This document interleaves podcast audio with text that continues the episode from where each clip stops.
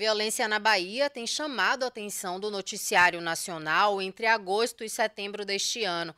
A morte do policial federal Lucas Caribé durante uma operação de combate a facções criminosas fez com que o governo federal ampliasse suas ações na segurança pública da Bahia. Só em setembro, cerca de 60 pessoas morreram em operações ou confrontos, dentre elas três policiais. Segundo a Secretaria de Segurança Pública, o restante dos mortos são membros de facções criminosas ou suspeitos de outros crimes, como roubos e homicídios. Enquanto o Ministério da Justiça e Segurança Pública descarta uma intervenção federal para conter essa onda de violência, a atuação das facções criminosas deixa rastros em forma de medo, mortes e causa transtornos como aulas suspensas e também unidades de saúde que deixam de funcionar. Apesar de ter tomado os noticiários nacionais agora, a letalidade no estado não é uma novidade para os baianos. Desde 2018, o monitor da violência do G1 mostra que a Bahia lidera o número de mortes violentas entre todos os estados do país. A nossa ferramenta faz análise de dados a partir de informações de órgãos oficiais, como a Polícia Civil. Em diversos territórios da Bahia há relatos da presença de facções criminosas ou de confrontos entre grupos que disputam territórios. Os criminosos agem com tamanha violência que impedem que moradores recebam suas encomendas, vasculham celulares e chegam a matar visitantes se eles residirem em um bairro de atuação de grupos rivais. O G1 convidou a Secretaria de Segurança Pública da Bahia e a Polícia Civil para este episódio, para explicar a atuação do Estado no combate às facções criminosas nenhum representante oficial foi enviado. Para falar sobre esse cenário de violência na Bahia, nós convidamos o professor, mestre em Ciências Sociais e doutor em Ciência Política, Luiz Cláudio Lourenço, e também professor e advogado especialista em Ciências Criminais, Luiz Henrique Requião. Eu sou Itana Alencar, repórter e apresentadora do G1 Bahia. Eu sou Eric Luiz Carvalho, editor do G1 Bahia, e esse é o Eu Te Explico, o podcast do G1 Bahia. Bom, vamos começar com o professor é, Luiz Lourenço. O senhor é pesquisador das organizações criminosas, de como e onde elas agem. Você pode explicar para a gente como é que elas se formaram e que análise você faz assim dessa projeção delas? Olha, aqui na Bahia a gente tem um cenário que vem sendo construído há muito tempo por esses grupos, né? Não é uma coisa nova. O primeiro texto que eu publiquei sobre um grupo criminoso aqui na Bahia já tem mais de 10 anos, foi em 2012. Foi sobre então sobre o surgimento do Comando da Paz aqui no, no, na Bahia, que surgiu no Presídio Salvador. Muito sobre a influência e o contato com criminosos que vieram de transferência de outros estados. Naquela época, né, no início dos anos 2000, você ainda não tinha o instituto do RDD consolidado. Então, a, a prática era fazer com que as grandes lideranças nacionais do PCC ou do Comando Vermelho tirassem as suas cadeias em estados diferentes da sua origem. E nessa leva de transferências, a gente teve aqui no estado a presença de um, de um interno chamado Gessler, que era identificado com o Comando Vermelho.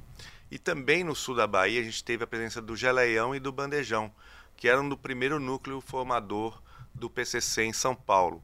Né? Não, ou coincidentemente ou não, foram justamente nessas áreas de contato que se deu a criação dos grupos locais também, entre eles o principal é, que, que teve um protagonismo muito grande e ainda tem, que é o Comando da Paz. Né? Depois, com o passar do tempo, o Comando da Paz hoje está se auto-intitulando Comando Vermelho pela proximidade entre, entre esses grupos em termos de comércio com o grupo carioca. Né? Mas no, é importante que se diga que o Comando Vermelho aqui não é exatamente a presença do Comando Vermelho do Rio de Janeiro. Tem características próprias né, e muito mais similitude com o Comando da Paz, com o antigo Comando da Paz aqui.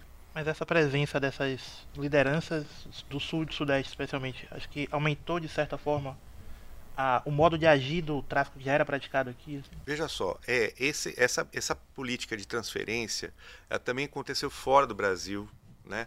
É, entre os Estados Unidos e El Salvador e deu a, a, a primeira Mara né, a primeira gangue prisional transnacional que foi a Mara Salvatrucha, que hoje é uma das maiores organizações criminosas que a gente tem em termos globais. Né? Então, é, é, mas por algum motivo isso não foi, é, não chegou ao conhecimento das pessoas que fizeram esse tipo de transferência aqui. Né? sempre que você tem esse, esse, essa, essa prática, você muito menos erradica e muito mais prolifera é, é, os grupos e os intercâmbios. Né?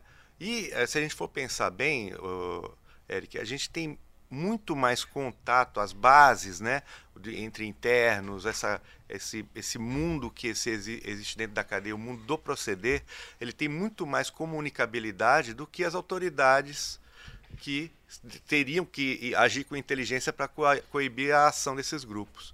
Né. Então, se você tem muito mais facilidade de comunicação entre os internos, a despeito de serem de grupos diferentes, muitas vezes, do que é, do, do, das autoridades de inteligência que deveriam, né, de alguma forma, coibir a ação desses grupos. Né? É, eu estudo prisões há, há 14 anos, pelo menos, e é interessante que a, eu tenho uma tese que a gente não tem um sistema prisional. Como que a gente pode chamar de sistema algo que não funciona sistematicamente. Né? A gente não tem uma padronização de informações, agora está começando a ter uma padronização melhor de informações. A gente não tem uma padronização administrativa no interior das unidades. Então, se a gente for para o interior da Mata Escura hoje, a gente tem lá três ou quatro unidades que servem que recebem presos provisórios. Nenhuma vai receber o preso provisório da mesma forma.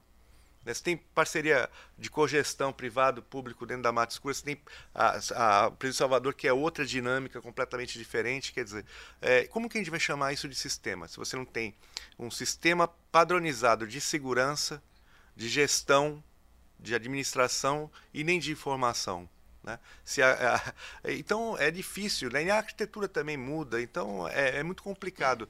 E, e, em nenhum estado da federação hoje a gente tem essas coisas funcionando sistematicamente. Né? O poder público, muitas vezes, ele não dá é, o mínimo para o interno sobreviver dentro da cadeia. Você pega um estado como São Paulo, que é o estado mais rico da federação, e na porta dos presídios, nas portas das unidades prisionais, você tem é, o que eles chamam de barraquinha, vendendo inclusive calça caque e camiseta branca, que é o uniforme do preso em São Paulo. É, então, como que a gente vai sanar isso? E, e, e quando o Estado não dá, né, a, o, o interno tem que fazer a vida acontecer dentro da prisão. Né? O que o, um sociólogo é, carioca chamou muito tempo atrás de economia delinquente. Né? Então, essa, essa, esses serviços, esse, esse comércio de bens dentro da cadeia fomenta muito a atividade desses grupos também. Né? Tem essa vertente da rua e tem a vertente também dentro da, da prisão. Para a gente inserir aqui o professor Luiz Requião, eu queria saber: aqui em Salvador a gente tem bairros como Valéria e Águas Claras que é, são dominados por facções criminosas que já foram parceiras e hoje em dia essas facções elas estão em conflito entre si. Eu queria saber do senhor qual é o impacto disso na vida dos moradores que são alheios ao tráfico. Bom, primeiro, é uma honra estar aqui, agradeço a, participação. Estou é, aqui aprendendo também com o professor, a gente gosta de dizer que no direito a gente aprende todo dia. Bom, em relação a isso, Itana, é, a, a população ela fica refém, né? Ela fica refém dos grupos, e eu sempre gosto de dizer que esses grupos, eles, eles trabalham exatamente com a ferramenta que é a ferramenta do medo. Porque quanto mais medo eles conseguem levar a uma região, a uma localização, isso é, uma, isso é uma demonstração de poder. Então, quanto mais medo as pessoas tiverem desses grupos, mais poder esses grupos vão ter. Né? Então, e aí o Estado fica cada vez mais refém. Como o professor disse, é, a gente, o, o Estado, eu, eu, gosto muito de uma frase no direito que diz que aonde há poder não há vácuo. Então, se há algum lugar que há um poder para ser exercido, aquele poder precisa ser exercido por alguém. Se o Estado não o exerce, obviamente, algum outro grupo ou alguma outra, alguma outra entidade, alguma outra organização vai exercer esse poder. Então, é, é preciso que o Estado retome esse, esse controle, mas não é um retomar um controle apenas de maneira ostensiva. Ele precisa retomar esse controle com é, com, outro, com outras políticas associadas, né? Então, há políticas que parecem que não fazem, que não têm relação, mas que elas têm muita relação, que é políticas urbanas, por exemplo. Você dá uma, uma, um, uma estrutura urbana para aquelas regiões, né? Porque muitos desses grupos beneficiam disso também, né? É, então, por exemplo, nessas regiões que você citou, existem lá uma, uma localização de um matagal muito significativo. Então, isso eu preciso me preocupar, o Estado precisa se preocupar com isso, porque isso também é política criminal. Né? Então, além do básico, escola, oportunidade, expectativa, mas a questão urbana, a, a, a dinâmica urbana, ela também é significativa. A acessibilidade a essas pessoas. Né? É, é, eu gosto de dizer que essas organizações elas ganham muito recurso, né, como o professor disse aqui, do, desse comércio. E um desses comércios que eles ganham muito recurso, hoje, por exemplo, é a internet. Né? Eles vendem pirateiam a internet, vendem e ganham e obrigam que essas pessoas utilizem daquele serviço. Né? Então, é, o Estado precisa. Hoje a internet ninguém vive sem. Ela, inclusive, a Constituição diz que há quem defenda que a internet hoje é um direito fundamental. Então, eu, como direito fundamental, o Estado precisa, precisa dar isso à população. Né? Então, é, de novo, essa, essa, essas pessoas elas ficam reféns, porque elas não conseguem confiar no Estado, porque tem essa política ostensiva, é, não, dificilmente você encontra ali uma, uma dinâmica estratégica de, de abordagem. Né? Então, as pessoas veem muitas vezes o Estado como inimigo e também tem esses grupos, né, essas organizações que também exercem esse poder do medo para poder ter poder, para poder, é, enfim, é, conseguir ali usufruir daquele espaço e comercializar aquele espaço. Né? E as pessoas ficam refém, porque as pessoas, ao mesmo tempo, não têm o Estado ao seu lado e, ao mesmo tempo, estão ali é, é, sendo subjugadas a um poder ilícito. Bom, o senhor falou da, do poder dessa ferramenta do medo, né? A gente tem aqui vários moradores de, de, bairros periféricos que relatam sempre a tirania dessas facções, né? Eles têm um celular vistoriado, eles não podem ir para um bairro X, além do temido Tribunal do Crime, né? Que é como eles chamam, que é quando os criminosos eles julgam e, apen e aplicam suas próprias penas, né? A penas que eles acham adequado para seja lá qual a infração que esse morador tenha cometido. Eu queria saber qual é a sua análise sobre essas demonstrações do poder dos criminosos, dos grupos criminosos. Isso aí, é, é, eu gosto sempre de fazer alguns paralelos. É, eu gosto de, nesse, nesse caso especificamente, eu gosto muito de um paralelo de um filme famoso que é o filme do Batman, é, daquela série da é, Cavaleiro, do Cavaleiro das Trevas, que se eu não me engano é o filme 2, acho que é o filme 2 não, filme 3, desculpa. O terceiro filme. Que tem, um, tem lá um tribunal do crime, né? É, no momento em que, em que o, o, personagem Bane, né? Ele consegue liberar todos os presos, ele constrói um, um tribunal do crime. Exatamente é, nessa mesma, fazendo esse paralelo, nessa mesma perspectiva, de mostrar o poder e dizer que o Estado é ineficiente e que chega ao ponto deles conseguirem é, instituir esse tipo de, de punição, né? Então, é, fica claro aí, inclusive por reportagens e tudo mais, que há, um, há uma orientação dessas pessoas para que deixe as casas das pessoas abertas. Né? Veja que é, há um índice que também cresceu muito nos últimos anos, que é o índice do cárcere privado. Então, hoje é, é uma ação muito comum dessas facções, quando, enfim, em operações, adentrar a casa de pessoas e fazer é, aquela família ou aquela pessoa refém ali como instituto de defesa e como instituto de poder ao mesmo tempo. Né? O instituto de defesa para ter a possibilidade de negociar e não ser morto, e ao mesmo tempo o instituto de poder no, no, no sentido de que é, é, uma orientação, você precisa fazer, se você não cumprir essa orientação, você vai ser punido por nós. E aí, de novo, é a ausência do Estado. É o Estado que não consegue é, fazer essa ação, que é uma ação, o, o, dizer o direito é uma ação estatal. A jurisdição é exercida pelo Estado, não por facções ou organizações criminosas. Então, é, isso é mais, uma, é mais uma inabilidade do Estado, e não é só na Bahia, mas do Estado brasileiro como um todo, é a inabilidade do Estado em exercer o seu poder, o seu poder jurisdicional, né, que ele só exerce em situações é, muito pontuais, é, quando principalmente em relação ao tráfico de drogas. Mas a gente percebe, nesse ponto, que normalmente as pessoas que são punidas por essa ação são que a gente chama de aviãozinhos ou, ou pessoas de menor significância na organização. Né? Porque, de novo, o Estado ele é muitas vezes ineficiente no combate a essa, essa esse exercício é, do tribu, de um tribunal do crime paralelo, vamos dizer assim. Né? Ele não consegue combater isso. E, de novo, como as pessoas estão reféns, as pessoas não têm a segurança do Estado ao lado delas, elas vivem nessa, nessa dicotomia, né? A quem eu, a quem eu, eu cumpro a ordem? Do Estado ou dessa organização que domina meu bairro? Né? Então, e aí hoje você vê até essa semana, de novo, é, na Gamboa, um jovem foi pego de um bar e, e ninguém sabe ainda o que é que aconteceu. Dizem, dizem que é por conta de um símbolo que ele fez com, com as mãos numa rede social. Imagine, quer dizer, será que as pessoas sabem disso? Quer dizer que eu, eu não, como é que eu vou saber, né? Então, as pessoas estão nessa situação. Em muitas comunidades, elas não sabem a, a, a, quem se direcionar, né? a quem recorrer. Porque o Estado é ineficaz em muitos, em muitos pontos e, ao mesmo tempo, eu tenho um Estado paralelo, né? um, um poder paralelo, que me obriga a praticar condutas que muitas vezes sequer nem eu mesmo sei que condutas eu posso entender como válidas ou inválidas, porque estou diante de uma outra regra. Professor Luiz Cláudio, queria que o senhor falasse um pouco, como estudioso dessas organizações, né, sobre quais são essas facções que atuam na Bahia e especialmente em Salvador, assim, eu acho que onde temos aquele boom da violência, assim, né?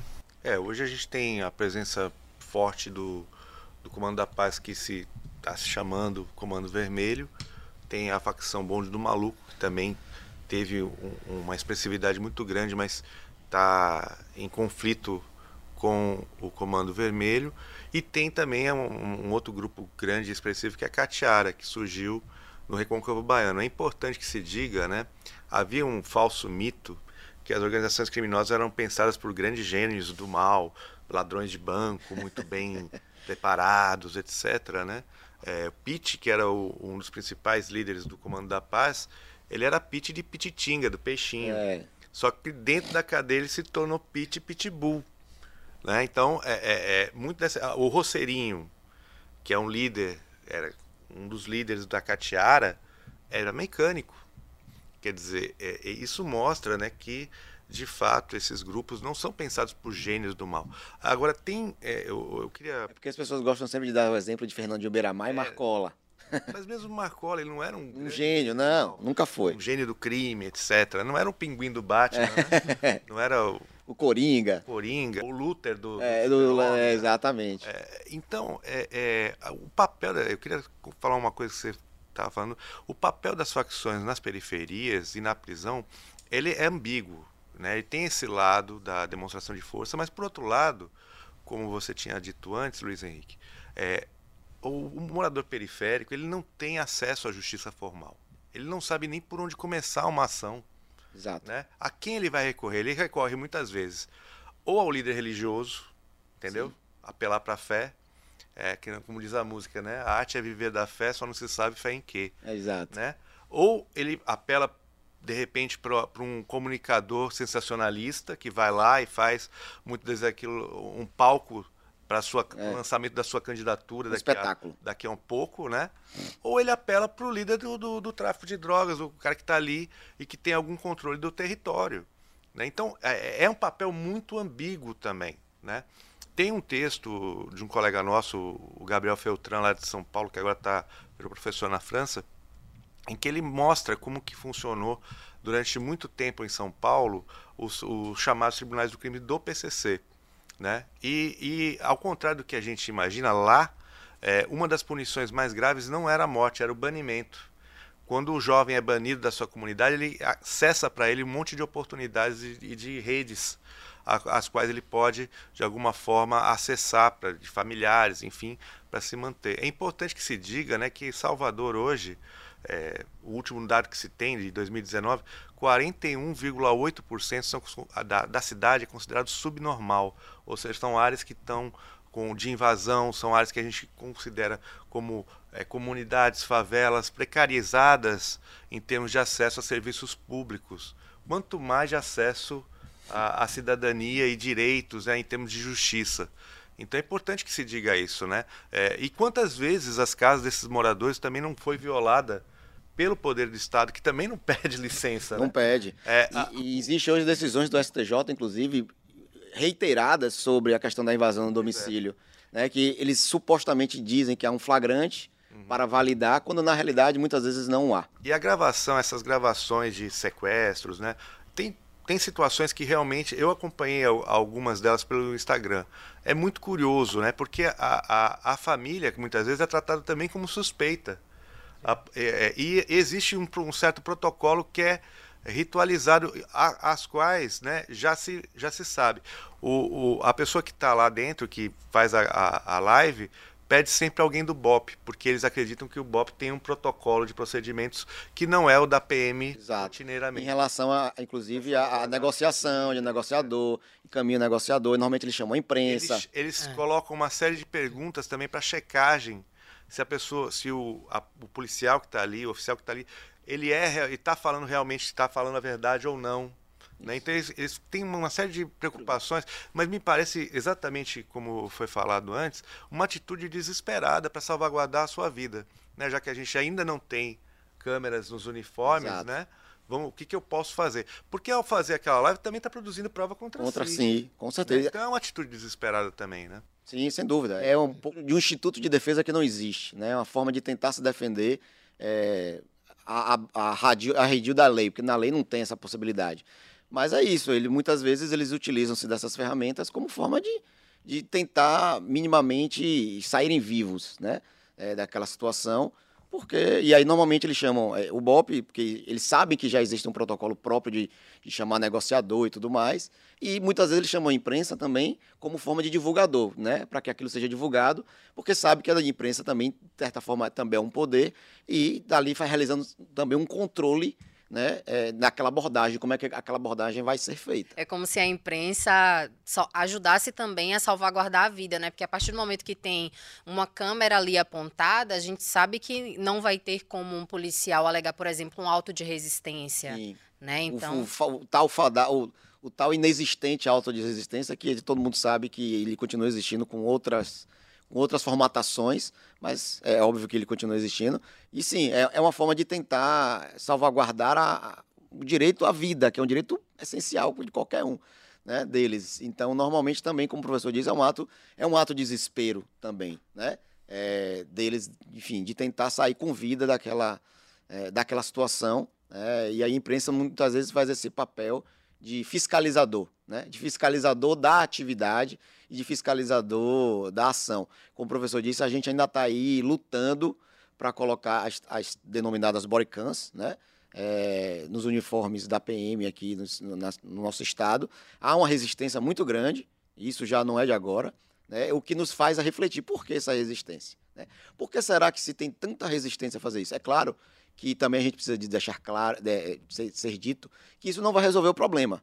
Né? Não é um instrumento da Bodycam que vai evitar. Não, mas ela é, um, é mais uma ferramenta de fiscalização. É mais uma forma de conseguir fiscalizar.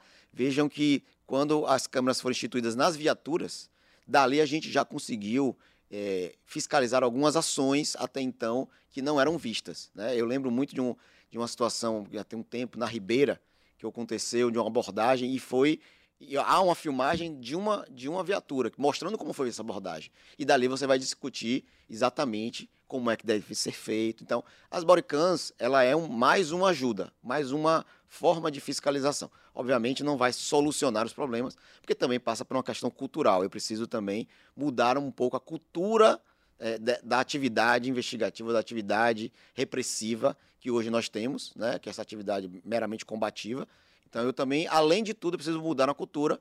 E é óbvio que mudar cultura leva um tempo maior, mas é preciso começar de alguma forma. Professor, o senhor falou algo que chamou a atenção sobre essa ausência de gênios do mal nessa criação. Uhum. E a Bahia é um estado continental, né? Então a gente tem essa coisa do estado muito grande. E uma coisa que chama a atenção também é que há essa presença de outras pequenas facções, né? Eu, eu por exemplo, eu cito aqui é, é, que existe esse essa fala de que as maiores vão e tomam essas menores, mas sempre tem uma, uma resistência, uma, uma, uma nova que surge ali, né? Então a Bahia também tem essa parte, não sei se é uma particularidade exatamente da Bahia, eu queria que você falasse um pouco sobre isso. Assim. Sim, é, a gente tem muitos grupos pequenos, né, que surgiram no estado, inclusive no interior, com nomes muito curiosos, né? É, raio A, Raio B, é, Povo de Israel, Homens da Lua, enfim, tem, tem é uma criatividade incrível né, do, da, nessa criação dos chamados bondes, enfim. É, é claro que é, quanto mais você é, enfrenta, né, tenta tirar, é, é, desarticular esses grupos, mais eles proliferam é uma lógica como de combate a aquele ser mitológico, a Hidra, né? Que você corta a cabeça, nascem duas. Ou então os gremlins, professor. É. Que você joga... molha, joga água e nasce um bocado. Mas assim, é, é, isso eu, eu, a gente tem um trabalho publicado que mostra exatamente isso. Quanto mais a gente prendeu, né, sobretudo por tráfico de drogas, mais aumentou o tráfico de drogas. Por quê?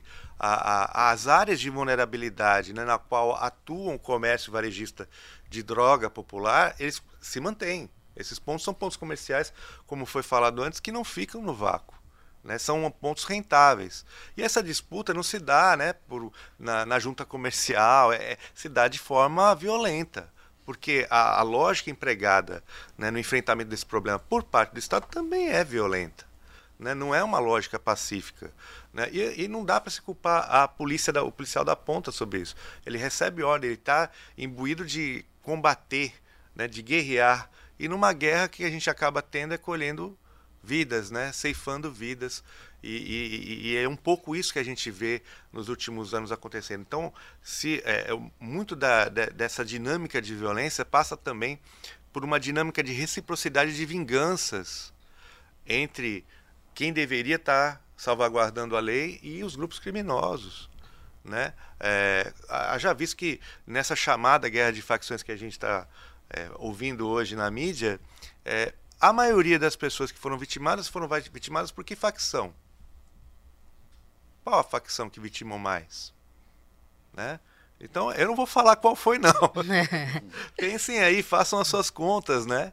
Quem, quem atirou em quem quem recebeu a bala. Da onde que... A gente não tem um controle de disparos de arma de fogo por parte da polícia. Isso é essencial. As melhores polícias do mundo, elas não funcionam é, de maneira ostensiva nas suas patrulhas. Elas são desarmadas. Né? Então, esse tipo, o, o comércio varejista de drogas em outros países, ele é tolerado pelas isso, é, isso é engraçado, professor, desculpa interromper, porque a nossa, nossa polícia municipal foi criada com esse viés, com essa ideia, né? Acabou sendo mais uma e, e acabou sendo mais uma polícia repressiva, porque hoje a polícia, a polícia municipal pode ter porte de arma. Como que a gente confunde um policial com um soldado em guerra, né? Se a gente viu as fotos aí do, do que a gente está presenciando em Valéria, em Águas Claras, etc., é, você facilmente confunde aquilo, aquele aquele operador de segurança com um, um, um soldado no Afeganistão. Extremamente armados. É, no, no, exército, enfim, combatendo o tráfico na Amazônia. E, e, aí você pega e vê os suspeitos, é um, é um garoto sem camisa sem de bermuda. camisa. Descalço. Descalço muitas vezes. Então, é, é, tem alguma coisa errada aí. A gente tem que começar a, a democratizar mais, a ouvir mais a polícia. E a polícia tem que conversar mais com a sociedade, tem que ganhar como você falou anteriormente, legitimidade. Né? Tem um, um sociólogo é, sul-coreano muito interessante chamado Byung-Chul Han, e ele, no livro Topologia da Violência, ele fala exatamente isso. Que quem tem, é, quem faz o uso da força não é porque tem poder, mas que quer ter poder. Quem tem poder não precisa fazer o uso da força. Né? Então isso é importante para a gente entender que né, é, é, é, as demonstrações de força e de uso efetivo da força. Quando você usa demais a força, você perde poder, você não tem poder. É uma demonstração que você está sem poder. É uma atitude também desesperada em busca de poder naquela área. Quem é rei não precisa dizer que é rei, né? Exato. É, Foucault já dizia isso também no, no livro A Microfísica Sim. do Poder, né? É. Eu queria, eu achei muito importante coisas que vocês dois falaram, que é o seguinte a gente tem comunidades, principalmente comunidades periféricas, em que o Estado não chega. E quando ele chega, é sempre na forma de ostensão, né? é sempre na forma da truculência, da hostilidade, que é quando a polícia invade a casa e diz que há um flagrante ali dentro e os moradores, é, eles acabam nem tendo como recusar a entrada da polícia né, naquele local. Ao mesmo tempo em que se tem nessas mesmas comunidades é, a ação do tráfico. Né? O tráfico ele tem suas próprias regras, ele tem suas próprias leis, e são leis que não são controladas pelos cidadãos comuns, né, os cidadãos comuns.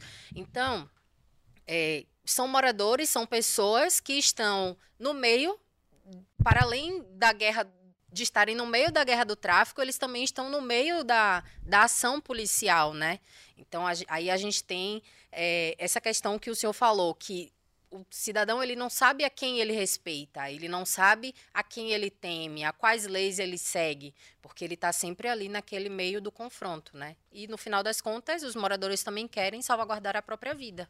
Sim, sim, sem dúvida. É, é, é eu fico, como o professor disse também, assim, é, é, infelizmente a, a, a, atividade de segurança atua, em regra, nessas comunidades, nessas regiões periféricas, de maneira ostensiva, mas é, eu também é, quero aproveitar, é, como o professor disse, que a culpa não é do policial da ponta, e não é mesmo, né, porque ele ali recebe orientação, ele recebe, é, ele recebe um treinamento, e o treinamento é baseado nessa maneira de atuar. Né?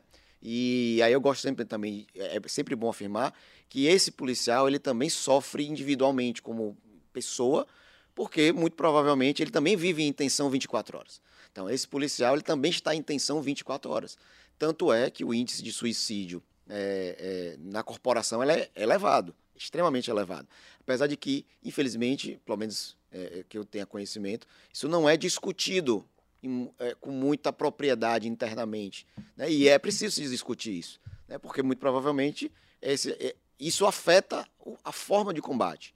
Então, esse policial também ele está ali vivendo uma tensão 24 horas. Então, não é saudável ninguém estar tensionado 24 horas, né? É, então, pessoas, é, a paisana, ele acha que qualquer, em qualquer momento ele pode ser descoberto como policial e dali é, sofrer algum tipo de reprimenda num ônibus, numa praia, em qualquer lugar.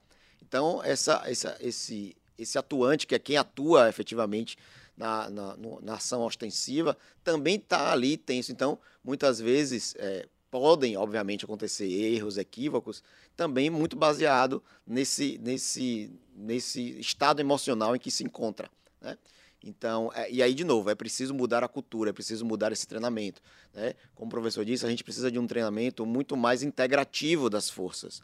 As forças elas precisam estar integradas à comunidade e à sociedade, não serem vistas apenas ou é, é adentrarem essas regiões apenas é, com, com, a, com a ostensão ou com um combate, né? Mas é preciso, é, e eu sei que isso é, é, difícil, isso não é fácil, isso não é uma tarefa fácil, mas de novo a gente precisa começar, né? Então é preciso que as atividades policiais elas sejam é, integrativas, elas precisam fazer parte da sociedade e serem vistas como, é, como, como um aliado, não como inimigo. Então, as forças de segurança elas precisam ser como aliadas. E aí, de novo, eu uso aqui o exemplo da, das polícias é, municipais, né, das guardas municipais, que na origem foi pensada com esse viés esse viés né, participativo é, da, da, dentro das comunidades e acabou que, um desenvolver da coisa, as guardas municipais que não deveriam é, possuir armas de fogo ou nenhum, nenhum tipo de instrumento é, é, desse porte, hoje tem. Hoje é legitimado, inclusive, por decisão judicial, há uma legitimação e uma permissão disso, que é mais, de novo, é mais um equívoco da gente ver segurança apenas de maneira ostensiva que você falasse um pouco sobre essa, esse discurso que a gente ouve muito hoje, que é da a polícia prende e a justiça solta. Qual o papel da justiça nisso e de que forma isso pode ser resolvido? É, eu gosto muito dessa, dessa expressão porque, assim, ela é um grande equívoco. Né? Eu, inclusive, gosto de citar isso nas minhas aulas também. É um grande equívoco porque a, a justiça ela não é essa, esse ser benevolente, né? É, que sai soltando todo mundo.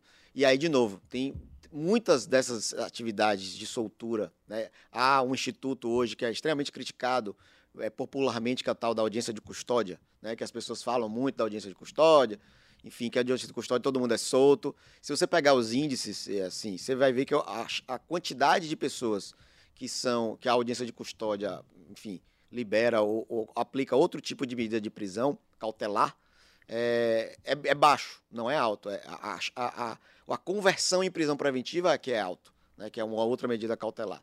Então há, há, essa sensação, porque normalmente o que se divulga é apenas essa, essa, essa atividade do soltar. Né? Mas, muito provavelmente, a, a soltura, quando ocorre, é por algum equívoco na prisão. Então, e isso não é, não é, não é discutido, isso não é dito. Por, quê? Por que, que foi solto? Né? Apenas se, se informa que foi solto. Mas qual foi a razão? Por qual motivo o juiz fez isso? Qual a razão? E aí você tem inúmeras, inúmeras situações. Eu vou dar aqui um exemplo para a gente ficar na questão da invasão domiciliar. Né? Então, existe uma norma dentro da, do, do, da, da, sistemática processual que diz que é, você só pode adentrar a casa de alguém, ou se, ela, se houver ali um flagrante acontecendo, ou em não havendo um flagrante, você precisa de um mandado de prisão prévio com todo um regramento próprio, e é um regramento taxativo que a gente chama, são, são regras que precisam serem efetivamente cumpridas, a ausência de qualquer uma delas invalida o ato, né? É, e aí tem a situação da, de, do cumprimento de um mandado de prisão, por exemplo, à noite. Né? E aí tem toda uma organização judicial que diz que à noite, porque aí se entender que aquilo é casa, né? Visto que o local onde vai se realizar esse mandado de prisão é noite e é casa. É um asilo inviolável. Como é um asilo inviolável por uma determinação constitucional, e aí eu gosto sempre de dizer que se é uma regra constitucional, é um princípio constitucional, qualquer violação a ele, que, e nenhum, nenhum direito é absoluto. Então, se é preciso excepcionar esse direito, eu preciso excepcioná-lo com regras objetivas. E aí a, a, normatização diz que aí nesse caso é preciso guardar todas as saídas à noite, né, tornar a casa incomunicável e quando for dia adentrar a casa e realizar a prisão. Só que o que normalmente acontece? Normalmente eles invadem à noite dizendo que há um flagrante, que aí seria a exceção à regra. E aí você precisa avaliar que flagrante é esse.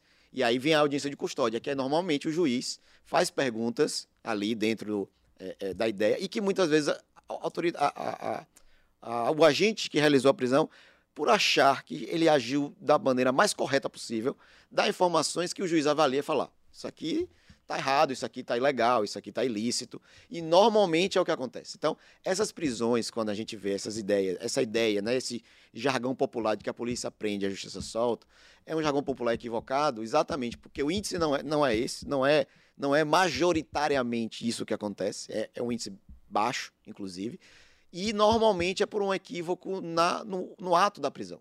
Seja. Passa pelo fortalecimento da nossa polícia judiciária passa pelo fortalecimento da nossa polícia judiciária. Por exemplo, constituição de auto-prisão em flagrante. Né? E tem uma regra também, que é uma regra constitucional. Vou dar só um exemplo comum do, da audiência de custódia relaxando prisão em flagrante.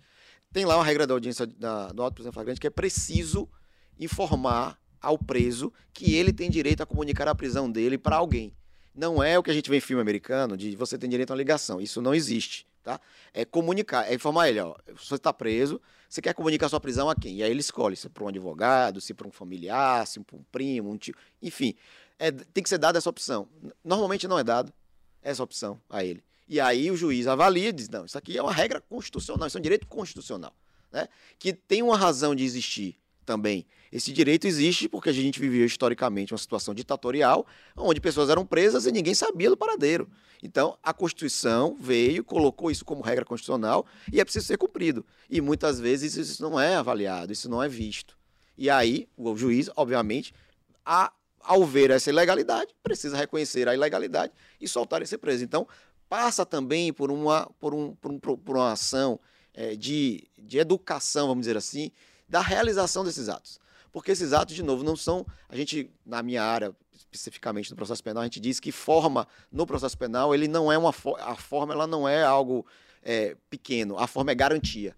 A forma do processo penal que a gente diz, que, que, quando a gente fala de forma é cumprir todos os regramentos, cumprir os regramentos na esfera penal é uma garantia constitucional.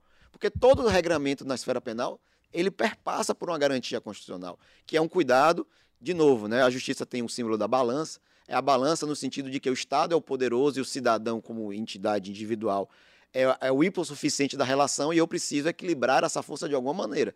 E aí eu preciso controlar o Estado e dou a esse cidadão inúmeros direitos. Eu revisto ele de inúmeros princípios, de inúmeros direitos, exatamente para que ele possa estar ali na mesma, é, é, na mesma isonomia do Estado, é, nessa, nessa ação da jurisdição. Sim. Eu queria levantar uma outra questão aqui, que a gente ouve muitas pessoas falarem que bandido não tem cara. Né? Mas a gente sabe que a maioria dos suspeitos, das pessoas suspeitas, é, por, seja por tráfico de drogas, por homicídios, por roubos, aqui na Bahia, essas pessoas têm cor. Geralmente essas pessoas são negras. Além disso tudo, a gente também tem um estado que lida de uma forma diferente com o tráfico de drogas, né? Na periferia, na periferia sempre prevalece a lógica dos confrontos, enquanto nas áreas mais abastadas, né, nas consideradas áreas nobres, a gente não registra essa violência constante. Eu queria saber de vocês dois, qual é a avaliação que vocês fazem disso? Professor, vai lá, porque se deixar eu falo aqui até amanhã. Olha, é, é, eu fiz um levantamento recente, até para o evento que está tendo aqui em Salvador do BID, eles me chamaram para falar da contextualização da violência, e é impressionante, né? Quer dizer, se você tem uma taxa de homicídios que é maior que 45 por 100 mil no estado pra, em geral, quando você vai para a população negra, essa taxa vai para mais de 65 ela sobe mais de 20 pontos numa taxa, que já é uma, uma questão relativa. A, a, a questão da, do homicídio do jovem também é, é, ele leva muito. Então, quando você vai juntando né, esse cluster de, de variáveis, aí você vai acabar no jovem negro da periferia. Né? Esse é, é, sem dúvida, a, a, a grande vítima do, da, da dos tiros que estão por aí sendo dados, né? É, por quê? Porque ele também é o jovem mais vulnerável, né? Ah, não é é, o jovem hoje, né, no estado da Bahia e em muitos estados do, do Brasil, ele está vivendo uma situação muito difícil. Né? Segundo os dados até da, da Secretaria de Cidadania e Justiça, que tem um plano é, decenal de enfrentamento das questões ligadas à juventude, a gente tem mais de um milhão de jovens entre é, 17 e 19 anos que estão aí vivendo em famílias pobres ou extremamente pobres. O que, que isso significa? Uma família pobre é aquela que per capitamente tem uma renda mensal inferior a 200 reais. Uma extremamente pobre inferior a 100 reais.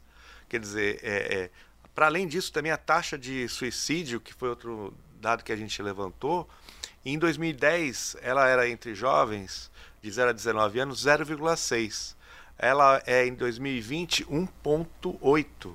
Né? Ela triplica. Então, é, é, a gente tem que fazer alguma. pensar em políticas públicas que de fato tirem da condição de vulnerável esse jovem negro periférico. Né? Essa é a chave para a gente sair desse nó.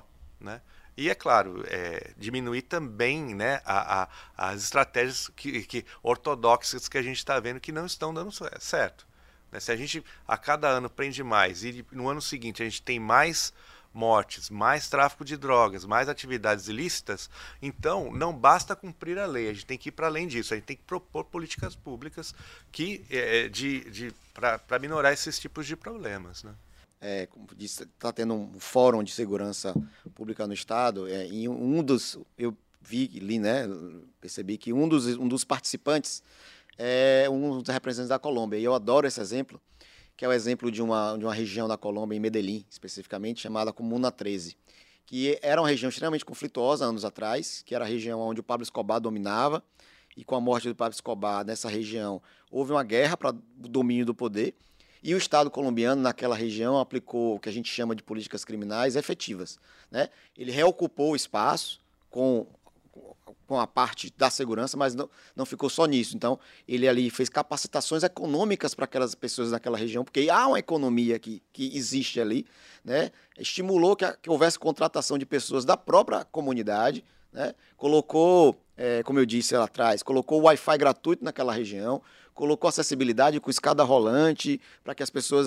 Hoje é um, é um polo extremamente inovador né, um, um, polo econômico rico e de uma valorização imobiliária absurda. Ou seja, é um lugar hoje que economicamente e, é, ele é punjante. Então, como o professor disse, você fazer só a política do prende é, não serve ou mata, não, não adianta. Então, você precisa exatamente dar ali e, e a, a, segurança pública ela não está dissociada das outras coisas é, da, da, economia não está dissociada da educação tá? ela, é tudo um conjunto de fatores então eu preciso dar expectativas a esse jovem eu preciso mostrar a esse jovem que ele é possível que ele consegue ali né é, estudando trabalhando que é possível que ele é, é almeje coisas melhores na vida onde ele não precisa buscar ações ilícitas ou atividades ilícitas para isso né? então é preciso exatamente esse tipo de, de política, de, de, não de governo, mas de Estado. Né? Eu preciso de uma política que ela seja perdurada, independente do governo que esteja, é, é, que seja algo constante e contínuo, sem qualquer tipo de interrupção. Aí sim, creio, acredito muito que a gente comece a diminuir o impacto dessas atividades ilícitas ou, ou, ou dessa violência que a gente vê hoje. Professor, eu queria que o senhor falasse de novo sobre esse processo das facções, só que dessa vez com um olhar no interior. A Bahia tem Jequié, a cidade mais violenta do Brasil. Antônio Jesus, a segunda, né? Então são duas cidades do interior baiano. A gente, o senhor já falou um pouco que a Catiara é uma facção que nasce no recôncavo baiano. Queria que você falasse um pouco sobre isso, assim, sobre essa interiorização dessas facções. É, é, da mesma maneira que a gente viu no plano nacional essa política de transferência, isso também aconteceu no plano estadual, né? Quer dizer, até porque a gente não teria capacidade nos presídios federais de receber todos os líderes de todos os lugares. Então essa política de transferência aconteceu e, e, e com as transferências também houve a proliferação dos grupos pelo interior do estado, né? É, e, e, o interessante na, na questão do, da interiorização dos grupos e também da violência é que eles tendem a se instalar ou ter mais dinamismo justamente nas regiões que são economicamente é, é, crescentes. Né? Então, o oeste da Bahia A gente teve fenômenos, o sul da Bahia também, que, que é um interposto comercial muito grande, também tem a Feira Santana, né, tem um interposto comercial muito importante que também tem uma atividade criminosa elevada, né? Então, é, ele está sempre associado a isso, né? É, é, dificilmente você vai ver um, um grupo criminoso ou, ou uma forte dinâmica de criminalidade numa área que não tenha riqueza, né? É, para alguma coisa ser roubada, para ter crime, tem que ter o, a, tem que ter um bem, claro. E, e, o alvo, sobretudo, né, da nossa política penal são os crimes patrimoniais sempre foram e, e dificilmente vão deixar Isso, de inclusive, ser. professor, é uma, uma, uma, uma, uma situação anacrônica no Código Penal brasileiro, porque os crimes patrimoniais, muitas vezes, a punição deles é muito maior do que os crimes contra a vida, o que é algo surreal, é, sem explicação. E o crime de drogas é equiparado a um crime hediondo, né? Então, é, é, quando você equipara um crime de drogas a um crime hediondo, é, qual o papel normativo da lei? Está fornecendo um gabarito de quem pode exercer essa atividade criminosa também. Está sinalizando para a sociedade que o criminoso de drogas é o criminoso hediondo. E o criminoso hediondo que não tem mais nada a perder vai praticar o crime de drogas. Quer dizer, é uma coisa que se retroalimenta também. Né? Então, é, é pensar em políticas de descriminalização, não nem de legalização, mas descriminalização da droga, tolerância do, do comércio varejista de droga, é, diminuiria enormemente a, as taxas de letalidade da polícia, por exemplo, porque ela não precisaria matar, o sujeito não estaria cometendo um crime. Né? Não, não é que não, não pudesse ser uma coisa lícita, mas não seria um crime. Né? Dissociaria o criminoso perigoso, né, que não tem nada a perder, do quem estaria fazendo aquele tipo de comércio. Né? Em outros lugares, em outros contextos, é, que não no Brasil, há tolerância do comércio ilícito de drogas, com, sabendo que ele é ilícito. Muitas vezes quem faz o comércio ilícito é informante da polícia, às vezes. Né? É, Colaborador. Esse, isso, esses programas existem, programas que visam a segurança pública. A ideia de segurança pública está mais do que está é, é tá à frente da ideia de combate à criminalidade, à ilicitude, enfim. É uma ação preventiva. É. Aí, aí de fato você está preservando vidas. Né? Tá, a tônica é essa. O senhor falou de Feira de Santana, que é o maior entroncamento do norte e nordeste, e a gente tem aqui uma Bahia que é cortada por muitas rodovias, inclusive as duas maiores rodovias do país, que é a BR-101 e a BR-116. De que forma a localização do nosso estado favorece o tráfico de drogas? Eu ia complementar isso só dizendo que a gente também tem o maior litoral do país, né? Sim. Então são portos também que a gente sabe da força dos nossos portos. É, se você pegar, por exemplo, o Rio de Janeiro, ele tem a, a Baía de Guanabara, ela tem um, um estreitamento muito grande né, que de um quilômetro e meio, se não me engano, é bem estreito na, na sua boca. A Baía de Todos os Santos ela é enorme. Né? Não é à toa, não me parece uma mera coincidência que a gente tenha visto e, e presencie cotidianamente é, disputas em Águas Claras, em Valéria. Por quê? Porque ali é o fundo da Bahia, é onde chega não só mercadorias lícitas e, e, e não lícitas. Porto de Aratu está perto. Tem ali o Porto de Aratu, tem uma série tem a de, rodovia. Tem uma série de tráfico de lanchas que não são devidamente controladas, dificilmente vão ser. Jet ski e tudo mais. É, é, a logística disso para a Marinha seria muitíssimo onerosa. A gente não tem esse tipo de controle é, de fronteira marítima de uma forma, é, enfim, é, não, não tem como fazer isso muito bem. Então, é, é, são regiões estratégicas, né? Em que dificilmente a gente vai deixar, vocês dificilmente vão deixar de dar uma notícia daqui a um tempo que essas áreas continuam de alguma forma sendo disputadas, a menos que o Estado reocupe e tiver de fato a presença, né? É, mais forte de políticas públicas, né, de uma, uma outra é, perspectiva de abordar, que não é, é, essa de, ah, tá tendo uma disputa, vou lá também disputar. Disputar, né? É, quer dizer, a polícia não pode entrar nessa lógica, né? Senão a gente não vai sair dessa guerra. É, a guerra vai perpetuar. Quem pode pacificar isso é justamente o poder público. Né? Isso também entra a questão do armamento, né? Esse ano tivemos claro. o, um recorde de fuzis apreendidos na Bahia, então tá, termina tudo muito ligado, né? É, é isso. No Rio de Janeiro, você tem, por exemplo, quanto mais se armou a polícia, mais fuzis também foram apreendidos nas comunidades no entorno. A gente tem visto as cenas que foram flagradas aí de treinamento militar é, dado é, dentro de um clube lá no Complexo da Maré, É, isso não é, é, é, é uma coisa que o Estado não fez. O, o Estado treinou aquelas pessoas que estão treinando quem está ali. Quer dizer, é, quanto mais a gente se prepara para a guerra, mais guerra a gente vai ter. Né? Quem planta vento sempre vai colher tempestade. Não tem como é, sair dessa dinâmica se a gente não investir do outro lado. Né?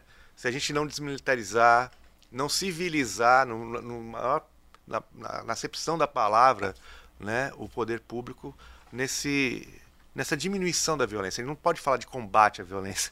Esse é um vício de linguagem terrível que a gente cai, né? É. Muitas vezes combate à violência. Combate gera morte, Nossa. gera é, pessoas é, lesionadas. O, o índice de, de, jovens aqui no estado também que entraram no, no hospital por agressão tem aumentado cada vez mais. De mulheres também. É, os índices de feminicídio têm disparado. As denúncias contra maus tratos da mulher têm aumentado. Né? Não é porque aumentou, esse é um dado curioso. É, não é também só porque aumentou, mas porque elas não tinham como fazer essa denúncia anteriormente. Elas não, elas não tinham conhecimento, não sabiam como fazer. Hoje a gente tem inúmeros instrumentos. E aí, obviamente, mas o número assim, potencializa a, a, também. O número de delegacias para atender essas é mulheres é pequeno. É. E até pouco tempo atrás, as delegacias, apesar da norma, não atendiam 24 horas apesar de existir uma normatização há pouco tempo, de uma atualização da Lei Maria da Penha, e de, de, a obrigação de que essas delegacias atuassem 24 horas, que já deveria ter, já deveria ser assim, independente de regra, mas até pouco tempo atrás também não existia. A, a última vez que eu vi um informe da, da, da Secretaria de Segurança Pública disse que estava ainda tentando instituir aí essa, é, uma forma dessas delegacias funcionarem 24 horas, o que não, deveria já há muito tempo. O senhor citou o Rio de Janeiro e a gente vê hoje aqui na Bahia essa vinda de facções criminosas para cá, né? A vinda de pessoas, principalmente do Rio de Janeiro e de São Paulo, que a gente tem aí o PCC e o Comando Vermelho. É, hoje na Bahia, é, qual é a, a, análise que o senhor faz da, da, da, vinda desses, desses grupos criminosos para cá, que a gente sabe que são grupos criminosos que, querendo ou não, eles agem com muita truculência, são grupo, grupos que, criminosos que estão muito bem armados. Qual é a análise que o senhor faz hoje dessa transferência de local do tráfico e também do poderio bélico que a Bahia tem hoje. É isso. A, a, existe uma troca, já não é de hoje, de muito tempo, entre, entre esses grupos. Né? É, se a gente pegar o, os jornais aqui da Bahia há um tempo atrás, de dois anos para cá, a gente vai ver que muitos criminosos aqui do estado foram presos no Rio de Janeiro. Então, quer dizer, antes da, do, dos cariocas virem aqui, os baianos já estavam lá também. Quer dizer, essa troca existe há muito mais tempo do que a gente supõe. Ela ganhou mais relevância agora porque ela ecoou, né? Os tiros ecoaram. Saíram um policial, das zonas periféricas. Um policial federal foi morto, um tiro foi perdido na graça. Na graça. É, houve um tiroteio numa comunidade muito próxima da Barra. Que Barra, é, Calabar. Que é o Calabar, o Alto das Pombas. Quer dizer, isso né, mostrou, é, ganho, deu esse, esse tom maior que, que as pessoas agora estão falando bastante disso. Mas a gente não pode esquecer que se a gente pegar a região metropolitana de Salvador e Salvador, a gente está falando numa média aí de 2 mil homicídios por ano nos últimos 10 anos. Nos últimos 10 anos. Né? E, e essas duas áreas, a, a região metropolitana de Salvador e Salvador, respondem por um terço dos homicídios da Bahia frequentemente. Né? Então a gente já vive numa capital violenta há muito, muito tempo. tempo. Né? É que agora, de fato, né, com, com isso, as pessoas ficaram um pouco mais sensibilizadas. Parece que antes o tiro não chegava, não, não era o. As pessoas que eram baleadas não importavam. Não importava, era, era o que o sociólogo Jorge Agamben, que a gente estava falando anteriormente, chama de homo sacer, né? o homo sacrificável que pode ser ali é, é, trucidado em nome de uma ordem pública comum porque ele não tem cara, ele não tem nome, ele não tem, mas a gente sabe perfeitamente. Ele não tem relevância. Que ele está numa área. É um cidadão de segunda classe, né? Exato. Que, que ele, tem uma, ele mora numa área que não tem cidadania, né? Exatamente. Que não tem, ele não tem acesso à cidadania. E aí esse homem pode ser sacrificado, né? Agora, quando, quando... o tiro acerta num policial federal, as coisas ganha mudam outro um pouco, tom. É, né? ganha outro, quando, quando há uma bala na Graça, na região da Graça. Na Graça as coisas mudam um pouco de Quando está perto da Ondina, que é uma região turística, quando a gente começa a ver corpos sendo despejados ou descartados em isopor no Porto da Barra, aí as pessoas começam a dar atenção, mais atenção, claro. né? A, a, a, isso que essa violência, eu gosto sempre de dizer que essa violência é, sempre existiu nessas comunidades, né? É, eu tenho conheço várias pessoas, né, que muitas vezes infelizmente começam a naturalizar a violência, porque é tão comum essas pessoas saírem de casa e verem corpos no chão, ou alguém que morreu, ou alguma coisa que aconteceu, que se torna natural para eles. Então não é algo que, que, que ele, muita gente vê como absurdo, porque é algo comum. E esse comum que era nessas regiões mais periféricas, a partir do momento que ela sai dessa região, que ela quebra essa fronteira e passa a, a, a, a também reverberar em regiões mais nobres da cidade, aí o impacto e a, e a importância e a discussão, obviamente, se amplia né, e, e, se importa mais, porque você começa a atingir uma outra parte da sociedade. Vemos que é um assunto complexo e com muitas variantes, e... mas eu queria que vocês falassem, assim, para encerrar está chegando ao fim, é, se de fato, obviamente que não seria uma solução, porque não, não apresentar soluções aqui, mas essa horizontalidade de ações que vocês trataram aqui seria o caminho do Estado para resolver esse problema das, especialmente das facções? É, eu, eu gosto eu gosto sempre de dizer, é como eu já, já falei aqui, que não existe uma política só, né? É, não existe uma só solução. É, e eu gosto sempre de dizer que para problemas complexos precisamos de soluções complexas. Não, há, não, há, não tem solução simples para problema complexo. Então a gente precisa um somatório de coisas. Então, é, primeiro, né, eu acho que primeiro a gente precisa é, é, dialogar a segurança pública com todos os órgãos né, que fazem parte. É, jurídicos, Justiça, Defensoria Pública, Ministério Público, é, ONGs, né, que muitas vezes também contribuem. Então a gente primeiro precisa dialogar. Né? Eu acho que o diálogo é o primeiro caminho. Dialogar com todas as. dialogar com representantes das comunidades, dessas regiões, né? para entender, né? A, a, poder entender com mais, com mais propriedade o que é que acontece. E a partir daí, a partir desse, vamos dizer assim, desse estudo de campo, a gente conseguir começar a trazer soluções. Né? Que não seja só a solução ostensiva, repressiva. É claro que essa solução em algum momento vai existir, vai ser necessário, ninguém está dizendo que não é mas não pode ser a única. Né? E aí, de novo, eu preciso um conjunto de ações econômicas, eu preciso viabilizar economicamente aquela região. Né? Porque ela é uma região, por exemplo, como Cajazeiras, um, dois, três, não sei mais quantas tem, é, qual, qual, qual o potencial econômico daquela região? Né?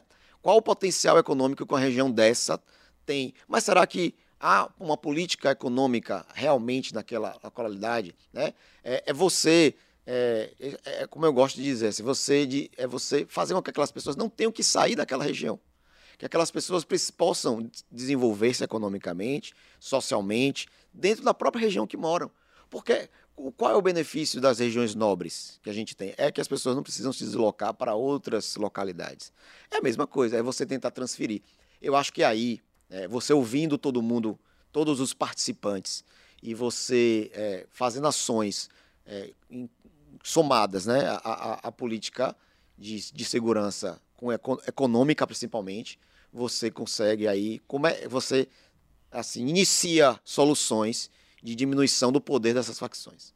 É, eu, eu, eu também salientaria né, essa integração entre os entes federativos, né? Quer dizer, você tem a prefeitura que pode também colaborar minorando essas condições de vulnerabilidade socioespacial, né, muito fortemente, é, o combate ao racismo é fundamental, né? inclusive envolvendo o trabalho policial. Isso é fundamental. A gente não pode mais matar tantos jovens negros na periferia. Né? É, junto a isso, também né, é uma política que vise num horizonte a descriminalização das drogas, a desmilitarização da polícia, né? Isso, claro, soa um pouco utópico hoje, mas se a gente não, não, não apontar esses caminhos, dificilmente a gente vai chegar neles algum dia, né? Prender menos, né? É, eu é digo, professor, que não é nem aprender menos, é aprender certo. É, é isso. Aprender corretamente. A gente fez um, uma pesquisa em 2018 no, no Pedro Salvador. É, a, a, maioria dos internos eram acusados de crime patrimonial e por, por um valor muito um baixo. Pequeno, exato. Na época girava em torno de 400, 600 é. reais, que era a tentativa de roubo de celular. Era, era a coisa mais comum exato. que a gente viu lá. Mas a gente não pegou nenhum interno da nossa amostra aleatória acusado de, de, de fraude, de não. crime contra. Lavagem de dinheiro. Não. Não tem crime contra a, a, o, o, sistema público. financeiro. Não, não tem. Nem criminoso sexual também não. Dificilmente esse pessoal vai preso preventivamente. É. Né? Então, é, é e, e, assim, de uma condição muito precária. Muitas vezes a, o, a, tentativa de roubo ali de um celular de 400 reais não justifica a pessoa ficar presa mais de duas semanas. E ficava, muitas vezes 60 dias em média ficava preso. É. Né? Sim, ou mais. Tem, é, tem, tem gente de dois, dois, dois anos, três anos. Tem gente, a professor, gente teve um caso que já cumpriu a pena, já teria cumprido a pena e ele ainda Sim. estava preso preventivamente ou cautelarmente. Um, nós tivemos um caso lá que a pessoa fez um, um assalto num supermercado de bens, café, essas coisas. Somavam 30 reais. Ela ficou um mês presa. Qual é a racionalidade econômica? Né? Quanto que custa a hora de um advogado, um defensor, um defensor, tudo isso daí da, do, do, do, policial, a, a estada dele ali, quer dizer, tudo isso daí foi muito mais custoso. Né? Se desse aquilo lá para ele e integrasse ele de uma maneira produtiva, de alguma maneira, né, é, dinamizasse a economia dele, era muito mais oneroso, menos oneroso para o Estado. Né? É, é, é, é nos chamar de idiotas, é, investir numa prática de encarcerar por esse tipo de, de atividade, né? chamar isso de crime, né? Sim. Não admitir a bagatela. É, é, aí você encontra, e aí, é, aí é, e essas são, são situações que são terríveis, porque aí você encontra um STF, que é a Corte Suprema no nosso país, tendo que julgar esse tipo de situação. Porque muitas vezes o juiz não, não concede, o tribunal não concede, o STJ não concede. Aí veja o tempo que se leva e aí você ainda ocupa um tribunal como é o, o Supremo, que deveria estar debatendo outro tipo de outro nível de, de coisa, está debatendo um furto de 30 reais, um roubo de 30 reais. Então, essas políticas né, que envolvam necessariamente a integração dos entes federativos, de uma perspectiva mais humanista, né, não tão. É, é, é, o policiamento ostensivo e tático ele tem que funcionar de forma tática não, ele não pode ser, ele não vai prevenir, prevenir nada, né? Essa saída lei e ordem já se mostrou equivocada. Né? O, o, policial armado ele não, ele imprime muito mais medo do que segurança. Né? Então a gente tem que pensar um pouco nisso. Será que a gente investindo só nisso vai resolver a questão? Ou a gente tem que de fato ter uma política ostensiva no campo social, no campo de oportunizar é, é, mercado de trabalho para o jovem periférico? Né? É, é, um pouco por aí que eu vejo a, a, saída. Né? Porque, caso contrário, né, você vai ter essas ambiguidades é, se espelhando muitas vezes. Né? Você, a dinâmica de, de fazer atividades e mostrar no, no YouTube né, de, um, de um grupo faccioso, é, tem, tem, é, acontece isso e hoje, por incrível que pareça, até tem gente da própria polícia fazendo isso. É terrível. Né? A gente tem, o Estado ele tem o poder de quebrar com essa, essa lógica. Ele tem o poder de imprimir a paz. Né? E é isso que a gente tem que fazer. Queria agradecer aqui a presença do professor Luiz Cláudio, do professor Luiz Henrique, muito obrigado. E você que acompanhou Te Explico, muito obrigado e até a próxima. Obrigada, pessoal. Obrigado. Eu que agradeço.